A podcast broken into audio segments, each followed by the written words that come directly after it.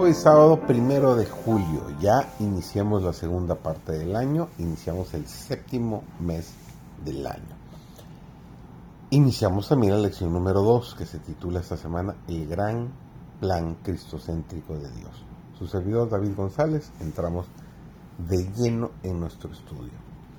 En las bendiciones que nuestro Padre Dios nos ha otorgado, podemos discernir innumerables pruebas de un amor que es infinito y una tierna compasión que sobrepasa el amor suspirante de una madre por su hijo descarriado. Cuando estudiemos el carácter divino a la luz de la cruz, veremos misericordia, ternura y perdón mezcladas con equidad y justicia.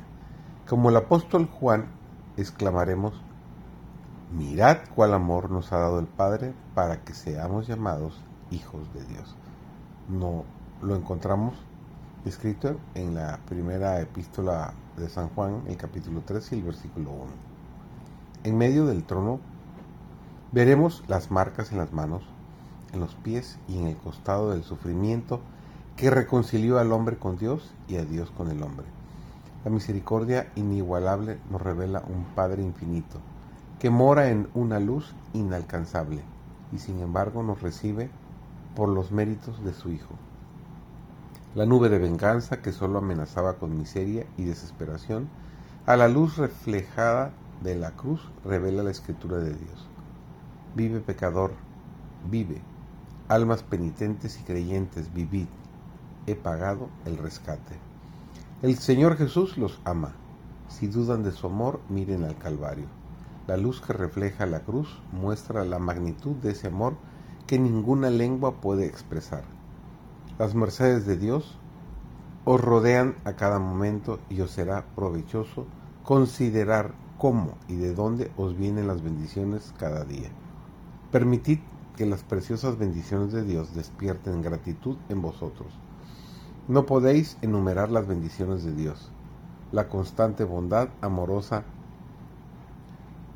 de que os hace objeto porque son tan abundantes como las refrescantes gotas de la lluvia.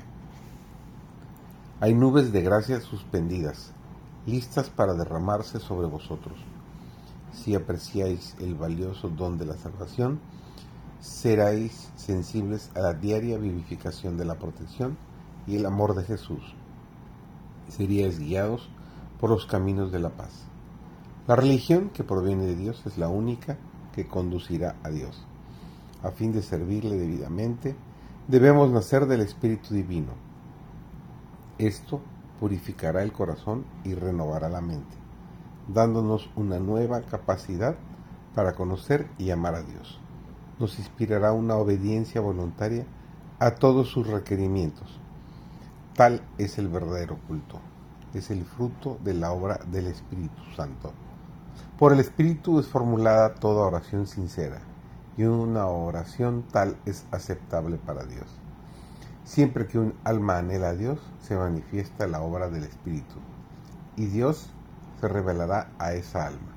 El alma busca adoradores tales, espera para recibirlos y hacerlos sus hijos e hijas.